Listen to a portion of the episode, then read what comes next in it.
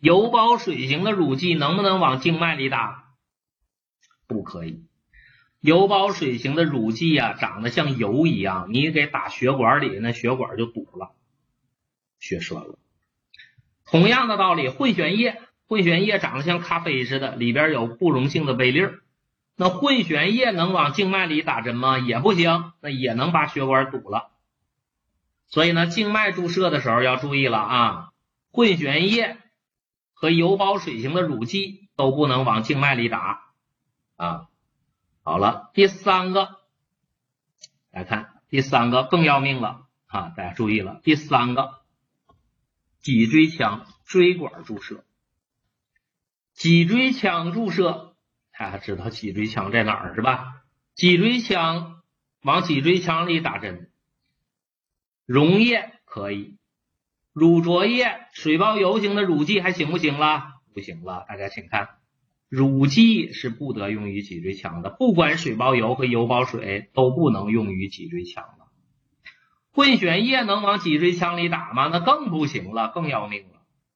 所以呢，大家看教材上说了这么多内容，实际上呢就是我给大家画的这张表啊，就是我给大家画的这张表。注射的部位不同，对注射液的品种是有要求的，好吧？这是第一个要求。这是注射液的不同种类的注射液，注射的部位是不一样的。比如说，你看混悬液，如果是混悬液的话，就不能往脊椎腔和静脉里打，只能用于什么？肌内注射。混悬液只能用于肌内注射啊。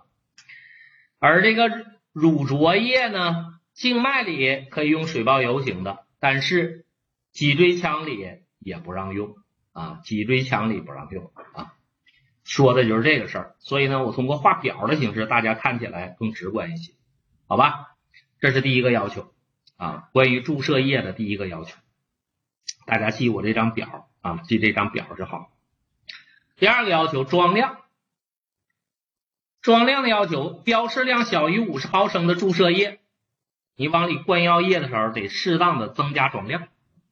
啥意思呢？那水针儿啊，比如说我这水针儿呢五毫升，写的是让灌五毫升，那我就一点儿也不差，我就给灌五毫升吗？那不行，你得多灌一点，稍微多灌一点。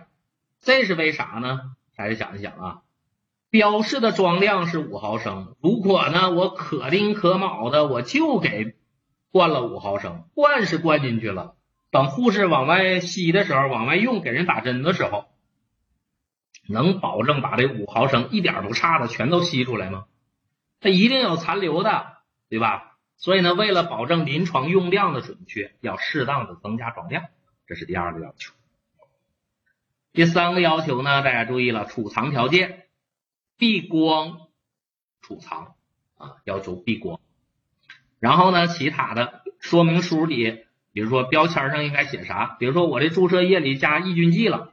你用的是哪种抑菌剂？浓度有多高？你在标签上都得写明白，这个大家知道一下就行。啊，然后呢，大家注意了，第四个项目，这个呢项目呢有点别扭啊。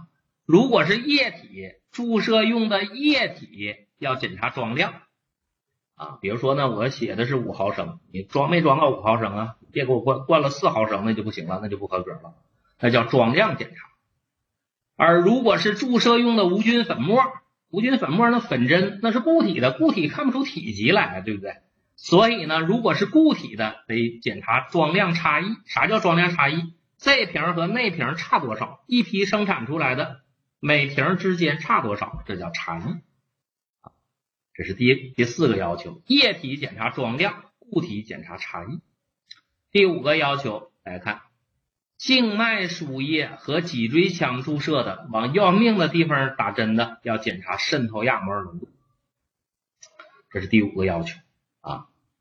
还要注意了，第六个要求，有关物质。啥叫有关物质呢？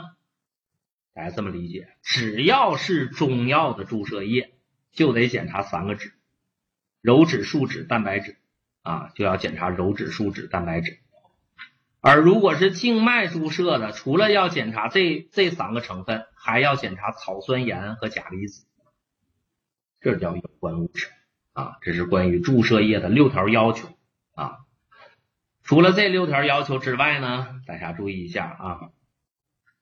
第七条要求，临床应用的注意事项，这个大家要注意两条。有一条我说过，大家也都知道的，临床上选用药品的时候，有口服的就不不注射，能机内注射就不静脉注射，这是一个要求。另外一个，大家看，中药注射剂单独使用，不能跟别的药物配伍。也就是说，如果是中药注射液，你不能往里混别的药啊，不能跟别的药配伍使用。因为我们中药里边的成分太复杂了，不一定会跟哪个药发生反应，所以呢要单独使用，不能配伍来用。注射剂不配伍啊。好了，这七条就是注射剂的要求。所以呢，学到这儿了，关于注射剂的特点、材料、要求学完了三件事。好了，这是普通的注射剂啊，水针儿咱学完了。接下来呢，咱们再聊一聊，还有两种特殊的大剂量的注射剂呢，叫输液。啥叫输液？搞明白了，静脉滴注的，而且是大剂量的，往静脉里滴注的液体，而且还是大剂量的。一般呢不少于一百毫升，如果是生物制品不少于五十毫升的，这叫大输液啊，这叫大输液。大输液的种类呢，大家了解一下就行。我在这儿呢有个问题，请问一下大家，这个大输液呀，我们北方呢叫打点滴，南方呢叫挂水啊，就是这个输液。请问这个输液剂里边让不让加抑菌剂呢？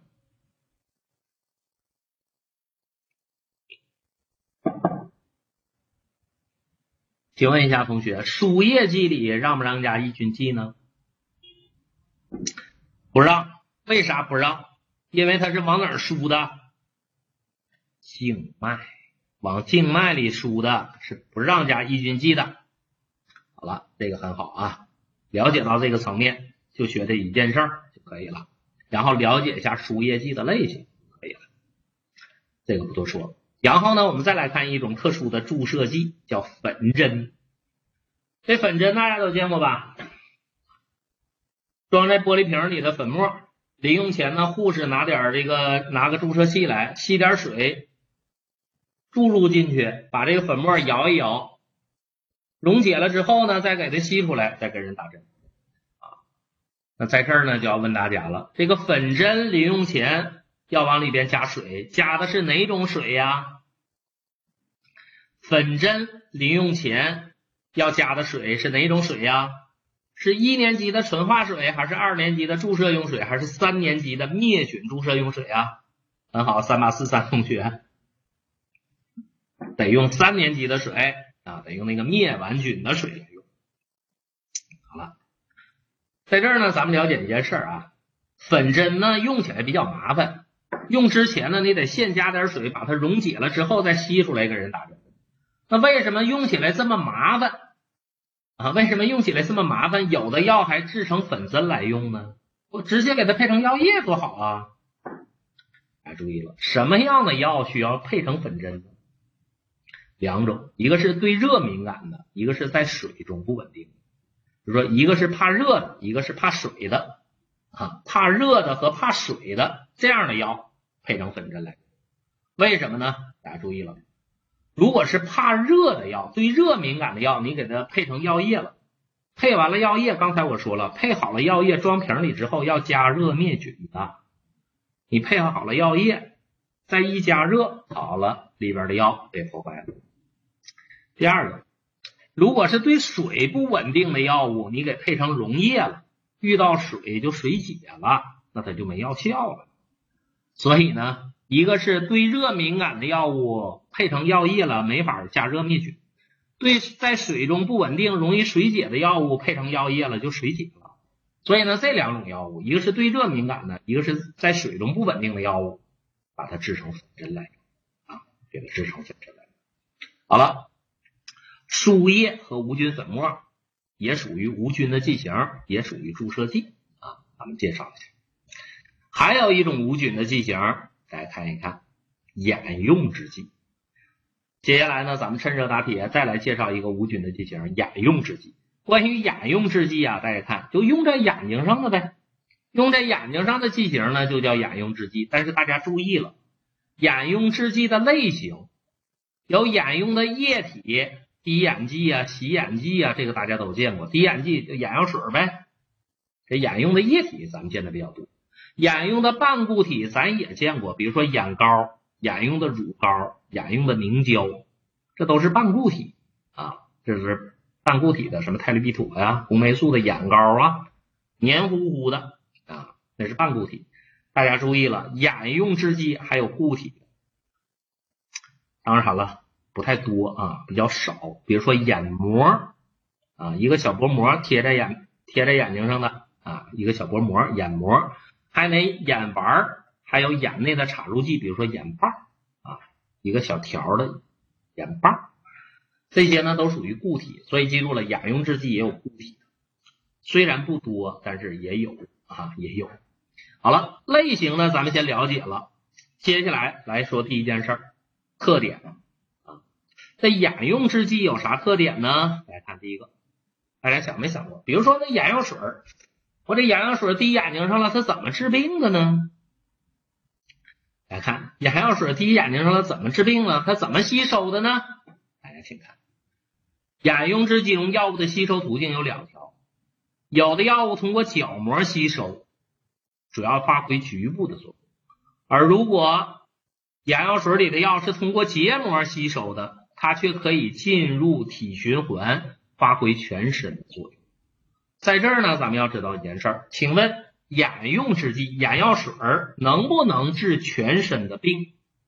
能啊，让它通过结膜吸收，它就可以治全身的病。但是我们用不用得着它治全身的病？一般我们不用。我们只希望眼药水里的药通过角膜吸收，起到眼部的局部治疗作用就行，对吧？它能不能呢？它能。我们用不用呢？不用啊。所以你记个角局，角膜吸收发挥局部作用，你记个角局就行了，就记俩字儿啊。眼药水里的药让它通过角膜吸收，发挥局部的药效。好了。你得知道它是怎么吸收入血，怎么发挥药效的。角局，那眼用制剂发挥药效，眼药水这个药效好不好，跟啥有关系呢？大家请看它的影响因素。有的药呢，从眼睑缝隙就损失了；有的药呢，在外周血管就消除了；有的药刺激性大，有的药表面张力大，这些因素都影响疗效。但是有一个是有利的因素，我把这个眼药水做的稍微粘一点，请问对药效的发挥是有利的还是不利的？大家听住我的问题，我把眼药水做的粘一点，那这个眼药水的药效是变好了还是变坏了呢？有利的还是不利的？有利的，对的。来看啊，我把眼药水做的粘一点，当然了，别太粘，太粘把眼皮粘上了也不行啊。大家注意了，稍微粘一点，眼药水稍微粘一点，滴在眼睛上，它覆盖在眼球上的时间就长了，它不容易流下来，对不对？所以呢，可以使药物呢更容易穿透角膜，发挥药效啊。适当的增加粘度是有利于吸收的，而剩下的。什么眼睑缝隙的损失、外周血管的消除、刺激性大、表面张力大都不利啊。至于啥叫刺、啥叫表面张力，你也不用研究啊。好了，这是第一个件事特点：眼用制剂中的药物怎么吸收入血。